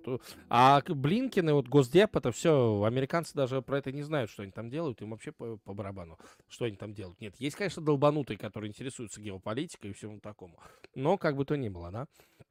Ну и э, вот в Америке вот э, Коперника, видите, так, казалось бы, про него все забыли, да, то есть Байден начал говорить там про Россию, про и так далее, вот, и на самом деле, вот, э, вау, ух, снова поднимают Коперника просто на волнах, да? То есть у нас информационный повод появляется, что Коперник будет, причем обратите внимание, что Коперник будет, э, Коперник будет тренироваться со студентами Мичиганского университета не в осеннем матче, это, это важно. В осеннем матче он просто выйдет на площадку, на поле, и скажет, э, вот я такой Колин Каперник, да. А вот что касается э, Каперника с точки зрения тренировки, это будет прямо сейчас. Э, сейчас что это значит? Это значит, что у них будет весенний футбольный матч, весенний футбол. И вот в рамках весеннего футбола мы с вами как-то вот, как-то вот это все увидим. Кстати, может быть, какие-то весенние футбольные матчи мы с вами сможем посмотреть. Хотя, если честно, мне кажется, такое, такое дурацкое зрелище весенний футбол. Но это уже, что называется, на любителя. Может быть, посмотрим. Может быть, посмотрим мы с вами USFL, если мои источники картинки, они не залагают, скажем так. Ну, а у нас с вами, видите, видите, как все интересно получается, да? Окей. Так что Каперник это символ, это всего лишь только символ. Но этот символ очень хорошо информационно подпитывают. Ну, правда. Ну, очень хорошо. Что еще, э, что еще плохого, э, что еще плохого я могу вам рассказать? Э, ну, плохого-то у меня есть, у меня куча плохого всего из того, что можно рассказать, если уж на это пошло. Куча плохих, плохих каких-то моментов. Ну, а, в общем, а как еще-то? Э, вот. И э, на самом деле, э, в этой, в этой куче плохих моментов, давайте мы отыщем чего-то, ну, более-менее хотя бы вот что-то так. Более-менее хорошее, более-менее, может, может быть, даже позитивное, слушайте, а? У меня есть такие вещи. Более-менее позитивные у меня вещи есть. Так, дальше. Э, Кирилл Русанов. В Детройте происходит действие фильма «Робокоп» всех трех частей, если, если не четырех. Да, Детройт — это фильм ну, опять же, видите, отсыл идет к тому, что Детройт э, действительно является э, столицей, э, криминальной столицей Америки. Угу. Детройт всегда таким был. Восьмая миля происходит в Детройте, действие восьмой мили происходит в Детройте, да. То есть много чего происходит в Детройте. Техномузыка родилась в Детройте, если уж на то пошло, да. Вот как-то так. Э, значит, э, напомнила кадры из фильма «Очень страшное кино 3», когда на Детройт напали пришельцы, город, и до, город до и после, где э, где-то разруха, и после просто пришельцев нарисовали. Ну, в общем, почему нет, действительно пишет Леброн Джеймс сам об этом. Ожидали ли вы победу Джорджии в NCAA в сезоне 21-22? Ну, э, скажем так, Джорджию я ожидал э, в полуфинале уж точно. Как там она победит, не победит, э, ожидал, почему нет. Э, ну, то есть Джорджия могла победить Алабаму, она это сделала. Джорджия просто могла победить Алабаму, и она, в общем-то, и она это, и она это сделала. И я бы сказал, что э, Джорджия, в общем, лишний раз показала себя, что это хорошая команда. Только единственное, что я боюсь, что эта команда... А, я боюсь, что эта команда, в общем, на один, там, на один, на два сезона. Все, на один, на два сезона. Больше ничего. Хотя, с другой... Именно, знаете, именно по какой причине? Не по причине, там, игроки-то, естественно, тут поуходят. Я очень боюсь, что она все очень быстро все закончится, да, то есть именно с точки зрения там тренерской мысли, вот этого всего. Вот, так что ну, посмотрим, конечно, посмотрим, конечно. Это будет, это будет очень интересно. Что там будет, что там нам предложит эта команда, да, но как-то у меня не слишком, не слишком хорошие, э, не слишком хорошие предчувствия относительно, относительно всего этого. Ну что, давайте еще поговорим, ну, тем более, что э, я как-то давно не говорил про НФЛ, слушайте, правда же, давно не говорил про НФЛ. А у нас тут произошли, по крайней мере, два интересных события, о которых я хочу немножечко отдельно поговорить. Э, вот, и э, думаю я, что это, в общем и целом, э, что это, в общем и целом, достаточно важно, да, то есть вот э, то, что происходит, это важно, вот, важно и, э, важно и все тут, вот, важно и все тут.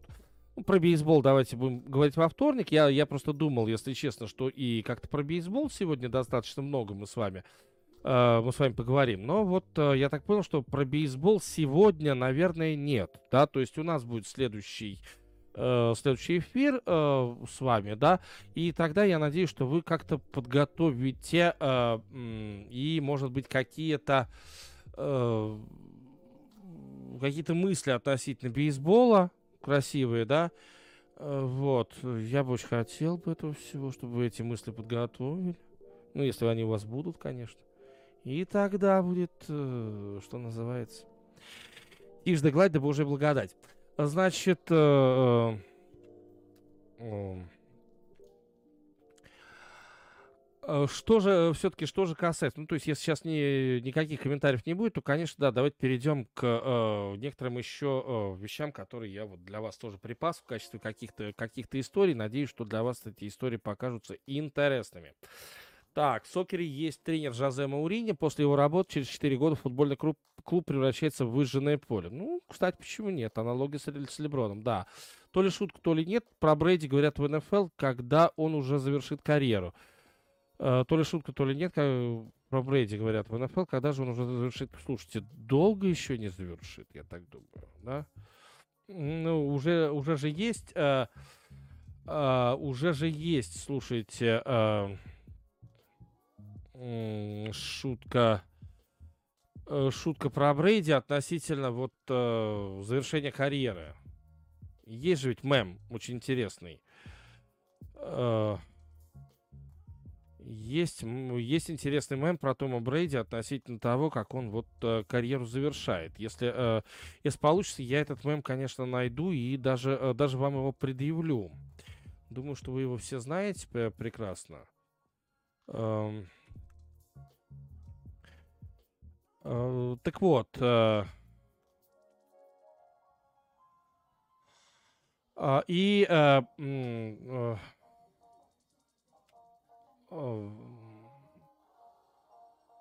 если, опять же, если это если этот мем я э, отыщу, то обязательно вам предъявлю. На, на самом деле э, там э, Том Брейди изображен, как, знаете, как такая мумия, которая все еще ходит э, в доспехах. Это для американского футбола и играет, играет, продолжает там что-то бросать, играть или что, что-то в этом роде. Но на самом деле, почему нет? Пусть, пусть играет мужчина, пусть ставит эксперименты над собой. Ну, ведь это ж, это ж очень круто, на самом деле когда человек играет, когда человек играет и забывает абсолютно о себе, о жене, о всех вообще. Зачем это как кто? Жена какая-то, вы чё? Есть футбол, а все остальное, разве вообще это кому-то нужно? Ну, скажите. Так вот, значит, э, мне бы хотелось вот, э, вот о чем, немножечко вот о чем. Дело в том, что э, у нас э, э, в любом случае есть команда, которая, э, которая по итогам прошлого чемпионата вышла в финал э, Супербол. И более того, эта команда даже выиграла Супербол. Вот так вот. И зовут эту команду э, Сент-Луис. Ахахахаха, не Сент-Луис, конечно. Зовут эту команду отнюдь не Сент-Луис Кардиналс, но ее зовут все-таки э,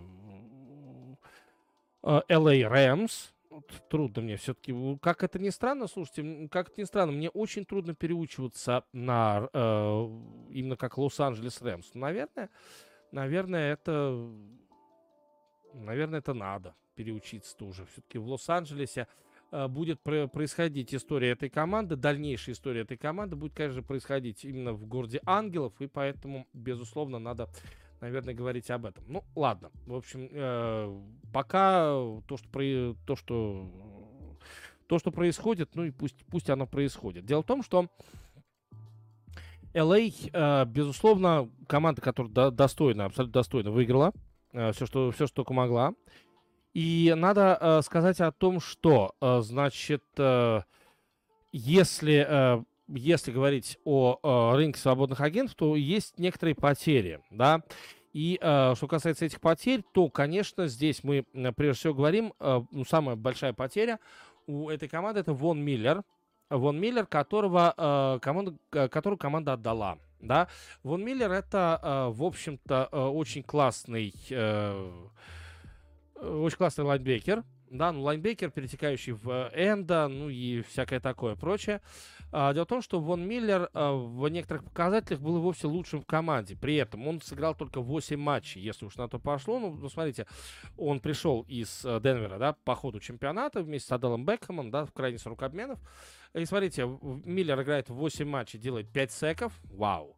А, делает 12 захватов с потерей ярды, вау, да, то есть э, лучший показатель у Аарона Дональда 19 за 17 матчей, 19 захватов с потерей ярдов. У э, Вона Миллера 12 захватов с потерей ярдов за 8 матчей. Представьте, что он э, делал бы, если бы э, играл в, с самого начала здесь. Э, кроме того, э, Вон Миллер, это очень важно, 23 сольных захвата и, соответственно, всего лишь только 8 ассистов, да, то есть вот, вот такая вот штука. 8 раз он помогал товарищам по команде лучший по э, захватам здесь. Ну, ладно, Вон Миллер здесь, он, конечно, не, не самый крутой. Ну, хотя потому, что у него только 8 матчей, да, но uh, и более того, наверное, я все-таки uh, не скажу, что он крут и в том плане, что, значит, захватил больше всех. Ну, опять же, делим. Возьмем некие просто обычные арифметические вещи. И Вон Миллер, который э, сделал 23 сольных захвата за команду, соответственно, э, из Лос-Анджелеса, поделим 23 на 8, и у нас получается 2,9, э, ну, то есть 2,8 и 7, ну, 2,9 округлим давайте. А вот если брать того же самого того же самого Тейлора Раппа, который сделал 64 захвата. 64 захвата, поделим это все дело на 17, и у нас будет здесь 3 и 7. Ну ладно, здесь ладно. Вон Миллер здесь немножечко был послабже, нежели чем э, Рап. Ну, я думаю, что притерся бы и по три, своих по три захвата он делал бы в любом случае. Ладно, окей, не в этом дело. Я это к тому, к чему? Я к тому, что Вон Миллер из э, команды-то все-таки ушел. Ну, давайте честно, Вон Миллер э, команду оставил. И э, без э, Вона Миллера в общем и целом э, я бы сказал, что у Рэмс э, был такой очень жесткий провал. Ну, то есть как? Что делать, э, что делать без Вона Миллера дальше? Скажите, пожалуйста, что без него делать дальше? Но на самом-то деле э, быстро достаточно нашелся ответ. И э, я бы сказал, что ответ очень хороший. Причем ответ это он не просто хороший, он прям супер ответ. Да? Я даже думаю, что это ответ лучше, чем э, Вон Миллер, как это ни странно звучит. Ну, хотя, казалось бы, да, там Вон Миллер это прям человек, который умеет читать игру и так далее. Здесь у нас есть еще один читатель игры, прям серьезный читатель игры, это Бобби Вагнер. Бобби Вагнер, а, который будет играть в Сиэт, э, который играл в Сиэтле. И вот а, обратите внимание, что они вместе ушли вместе с Расселом Уилсоном. Ну и, соответственно, теперь, э, теперь э, Бобби Вагнер будет играть на позиции Вона Миллера. То есть, в принципе, Сент-Луис не... Э, Сент-Луис, Лос-Анджелес не слабеет от слова совсем. Да? То есть, практически, э, практически не слабеет. То есть, остается Стефорд, остаются, остается какое-то э, какое количество раненбеков, которые, которые могут играть в стартовом составе. Да? Остается некоторое количество принимающих, да, хотя нету Адала Бекхэма, очень жаль. Ну и э, все равно остается, да, там э, Роберт Вудс остается, Купер Кап остается, ну, в общем, все они все они остаются, и э, все равно кого-то еще может найти будет обязательно. Остаются все тайтенды, соответственно, остаются практически все линейные нападения. Это куда важнее, чем любой, любой из принимающих. Линейное нападение, хороший э, Э, хорошее линейное нападение, он важнее, значит, э, из принимающих, ну, лучше, ну, вы понимаете, о чем я говорю. Ну, то есть у нас сейчас Адел Бекхэм как свободный агент, Бадди Хауэлл, Сони Мишель, раннинбэк, и Трой Ридер, инсайд лайнбекер. Некоторые уже ушли, некоторые уже что-то там подписали с какими-то другими командами, но вот приходит в эту команду Бобби Вагнер. С Бобби Вагнером заключают соглашение на два года. И надо сказать о том, что Бобби Вагнер, он делает команду, в общем и целом, он делает команду э, весьма и весьма сильной. Ребята, у нас э, Рэмс продолжают оставаться одной из сильнейших команд, не только в нападении, но и в защите. Что касается Бобби Вагнера, сразу скажу, что Бобби Вагнер, он умеет прежде всего читать игру, да-да-да, э, читать игру. И э, на самом деле он, возможно, э, возможно, он не будет там бегать и делать захваты, э, собственно, с потерей ярдов. Ну, а зачем? Зачем это, зачем это нужно делать? В общем-то, да, по, по большому счету. Зачем, если, если у меня как бы друг, другая суперсила, да? А, значит, суперсила Бобби Вагнера, она как раз э, в том, что он умеет э, работать, э, что он умеет работать прежде всего там по каким-то целям, да, то есть за 16 матчей Бобби Вагнер сделал 93 сольных захвата, но при этом еще 77 раз он помог своим соперникам. Один всего лишь, о, своим о, товарищам по команде. Один раз он всего лишь делал сек квотербеку соперника. А, при этом а, три раза он делает а, захват с потерей ярдов. Это мало, казалось бы, но при этом один перехват. Соответственно, а, пять защ... Э, сбитых передач и одна спровоцированная потеря. Теперь перелистывая на, э, на Вона Миллера, что мы видим у Вона Миллера. Вон Миллер это такой типичный пасрашер, а, который, в общем, особо вперед-то и не идет, хотя потери тоже умеет провоцировать. То есть, видите, видите они поменяли пасрашера на игрока, который вот не пасрашер. Да, конечно, будет где-то пасрашер не доставать, но я так думаю, что хорошего пасрашера найти на драфте, и э, Аарон Дональд, допустим, его поднатаскает, а почему нет? То есть, в принципе, с точки зрения защиты мы с вами видим, что в общем и целом у Э, Рэмс остается все точно так же, если не лучше. На самом деле, я все хотел сказать, почему лучше. Есть один фактор, и этот один фактор, хотя тоже, знаете себе, такой фактор. 31 э, год Бобби Вагнеру, 32 года Вону Миллеру, только и всего. Но Вагнер э, очень, постоянно в очень хорошей физической форме. Что не говори, Вагнер умеет себя поддерживать в хорошей физической форме. Ну, что касается Сиэтла, то команда, конечно же, идет на перестройку, но в то же время, видите, как вот, э, как вот все это дело получается. Интересно, по крайней мере, получается. Диди Шоу ТГ, подписывайтесь, пожалуйста, на мой телеграм-канал, соответственно, Диди Шоу Лайв. Группа, в которой вы можете что-то интересное посмотреть. YouTube канал Дмитрий Донской, уж, пожалуйста, тоже подпишитесь. Не примените воспользоваться. Так. А, значит, если еще что-то, что э, вы бы хотели э, там, узнать, прокомментировать и так далее, я вот как раз смотрю. Угу. А что, если что, то, конечно. Так, э, значит, э, значит, угу, угу. ожидали. Так, что думаете по поводу матча Северной Каролины Дюк? Э, последний матч Крыжевки. Уважаемый Саша, я уже говорил и повторю еще раз, еще раз. Северная Каролина выиграет чемпионат. Ну, я об этом говорил после второго раунда, да даже после первого, что уж а, значит, э, меня сначала считали городским сумасшедшим, сейчас как немножечко так смотрю, о, нифига себе. А, вот, так что, э, ну, останусь таким городским сумасшедшим, на самом деле, ну, а почему нет? Но я уверен в том, что Северная Каролина выиграет чемпионат NCAA. Вот, то есть она выиграет и Куржевский, и у Вилановы, или у Канзаса, но я почему-то думаю, что у Вилановы, как-то так. А, вам тоже привет э, из Уфы, да, с восьмого года, о как с восьмого года. Но опять же, если хотите, подписывайтесь на группу DD Show Live и э, ну, оставляйте какие-то комментарии в мою пользу на телеграме канал Viasat Sport, Viasat Sport HD, а? А то там вообще как-то вот я, я вообще, ну как, ну оставляйте уж, ну что уж там. А то как, как-то вот все неактивно, неактивно, и там получается, что такого, такого, как я, просто не существует, не работаю, что называется. Вот так вот. Ну ладно как-то вот, вот немножечко это меня задевает, если хотите. Ну а мы э, с вами идем дальше, и на самом деле есть еще один очень э, важный, ну на мой взгляд, очень важный момент, о который я тоже хотел бы, э, который я тоже хотел бы проговорить, и э, этот момент прям важный-важный.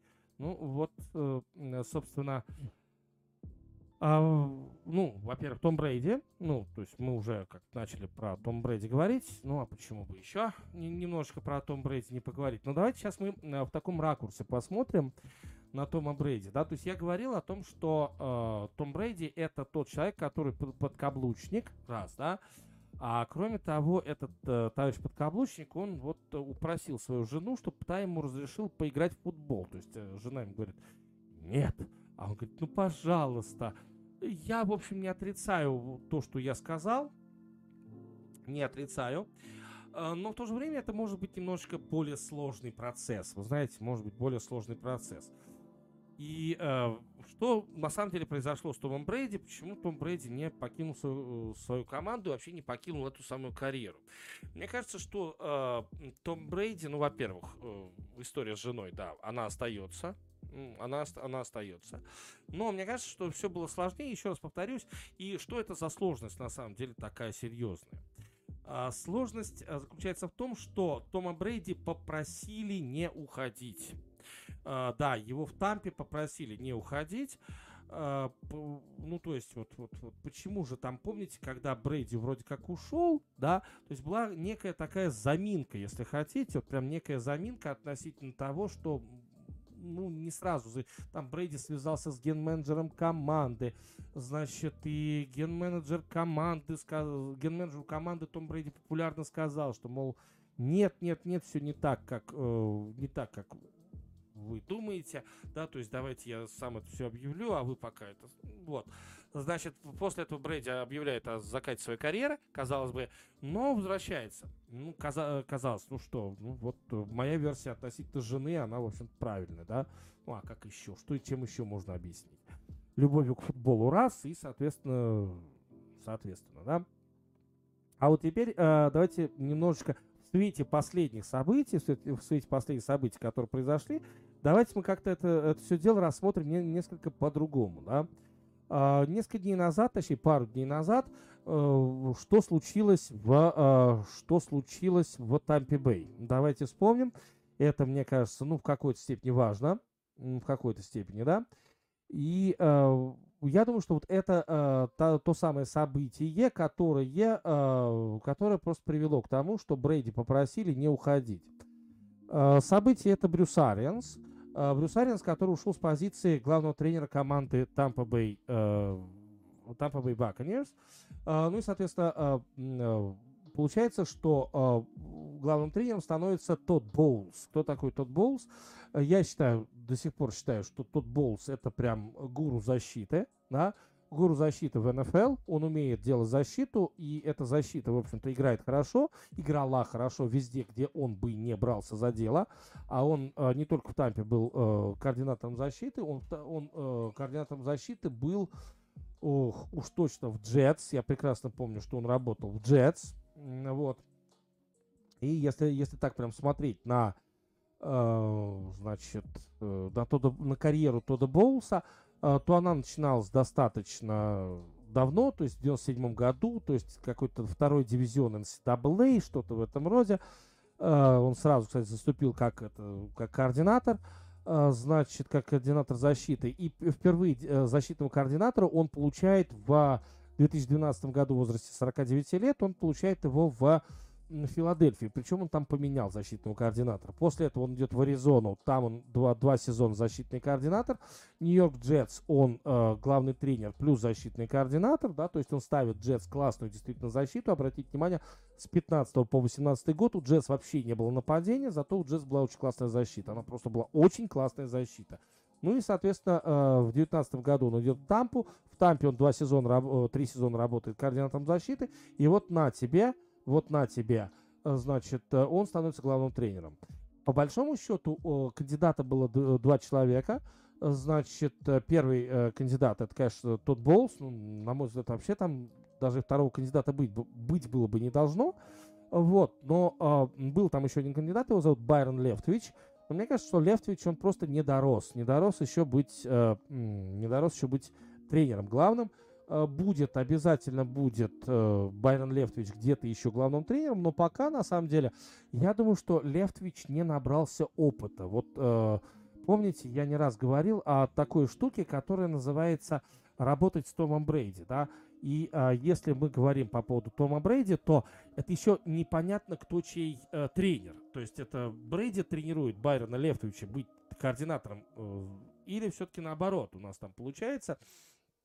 Вот. И поэтому я вот как-то думаю, все-таки думаю еще пока, э, что э, у Левтович и Брейди, они будут как раз работать дальше вместе, да, именно вместе на позиции координатора нападения, да. А вот что касается Тода Боулса, то это координатор защиты плюс главный тренер. То есть он уже пробовал себя в, а, в качестве главного тренера, и более того, тот Боулс, он спокоен за свое нападение, да, и мне кажется, именно тот Боулс, у которого действительно неплохие отношения с uh, Томом Брейди, ну, правда, неплохие отношения с Томом Брейди, значит, тот Боулс, он попросил Брейди вернуться. Мне кажется, что э, помимо того, что Брейди сам хотел вернуться, тут его еще и попросили вернуться. И э, вот она истинная причина того, что Том Брейди все-таки не покинул, э, не покинул американский футбол. И, то, и я думаю, еще вот, я думаю, что была такая вещь, и это, мне кажется, важный момент, что э, Брейди и Арианс, они друг друга все-таки недопонимали. Вот э, Брэди и Арианс это очень хороший, э, очень хороший тандем, но э, Арианс, э, вот обратите внимание, что Арианс, он э, иногда выходил из себя, да, то есть вот было такое. При этом он э, мог сказать о том, что вот Том, Том Брэди у нас там почти тренер, да, там он тренирует команду, еще что-то в этом роде, да, но э, все-таки Брюс Ариенс иной раз там выходил из себя, еще что-то было. Ну, мы с вами э, отслеживали эти эпи- эпизоды, и э, я бы сказал, что, э, в общем-то, э, здесь э, совершилась очень грамотная, прежде всего, очень грамотная замена. Здесь свершил, свершились очень грамотные действия в команде Тампа Бэй. Тот Боулс великолепный, будет, безусловно, великолепный главный тренер. Ну и Брейди, конечно, ему очень хороший помощник. И вот здесь вот я, э, ну, опять же, посмотрим, опять же, как там поукрепиться на драфте, как там поукрепиться на рынке свободных агентов. Еще есть, есть некоторые свободные агенты, которые ходят вообще, просто ходят вообще по рынку, да, и ищут, куда, куда бы приткнуться, да. У Тампа уже хорошие подписания. И, кроме того, давайте говорить о том, что все-таки а, Брейди остается. Брейди остается. То есть нападение его остается.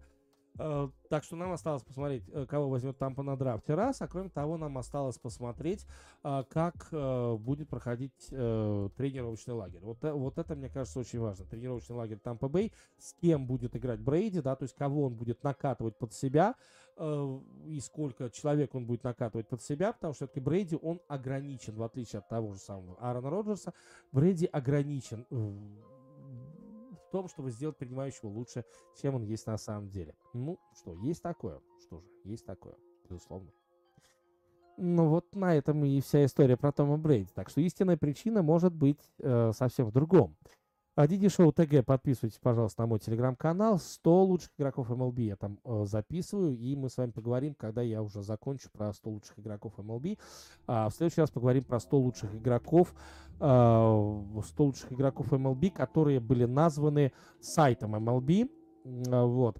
И э, это тоже, в общем, такой повод э, поупражняться в остроумии, на самом деле. Но этот повод э, давайте я оставлю все-таки до вторника. Следующий наш стрим будет все-таки во вторник. Ну, в общем, как и всегда, во вторник. Э, суббота, вторник, вторник, суббота, суббота, вторник. Вот как-то так. Все у нас. Вот, так что, э, так что вот такая вот штука. И э, мне остается, наверное, только с вами попрощаться, если больше ничего у вас нет э, мне интересного сказать. Э, то, конечно, давайте мы с вами уже и будем в какой-то степени прощаться, тем более, что достаточно долго уже у нас с вами продолжалось, э, продолжалось вот это вот все, как любит сейчас говорить молодое поколение, вот это вот все, да. Ну и, э, безусловно, безусловно, сегодня хорошо посидели, без, опять же, безусловно, приходите, приходите, Uh, так и не поговорили про футбольную жеребьевку к Кубку мира. Ну, давайте я исправлю эту ошибку. Тоже во вторник, вот второй темой возьму обязательно жеребьевку к Кубку мира, uh, где мы могли бы быть, uh, но где нас в итоге не было. И опять у нас будет, будет обязательно эта тема. Ну уж э, не прогневитесь, потому что я думал вообще с этой темы начать, если честно. Да? То есть вот так вот. Но что-то как-то Э, что-то как-то и событий, и других событий было достаточно много, чем, э, чем говорить о Кубке мира по футболу. Ну, слушайте. Ну и э, я со своей стороны могу сказать только одно хорошего вам выходного, который остался, хорошей вам следующей недели. Во вторник мы с вами обязательно встречаемся. Подписывайтесь, пожалуйста, на мои соцсети. Если кто прочитал верхнюю строчку и будет смотреть этот э, стрим, этот подкаст, слушать, э, потому что этот подкаст там тоже будет выложено. Э, так вот, кто это все прослушал и прочитал, верхняя строчка была бы очень хороша, если бы ее прочитали. Я все понимаю, я все понимаю по экономическому положению в нашей стране, но задонатить комментатору дело прекрасное. Кстати говоря, если хотите, то я и в YouTube буду рестримить свой политический стрим, который я делаю, провожу на своей странице по понедельникам. Если вам это надо, пишите об этом в комментариях.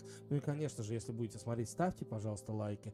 Чем больше лайков, чем больше ваших подписок, это будет просто великолепно. Большое вам спасибо. Ну и пока.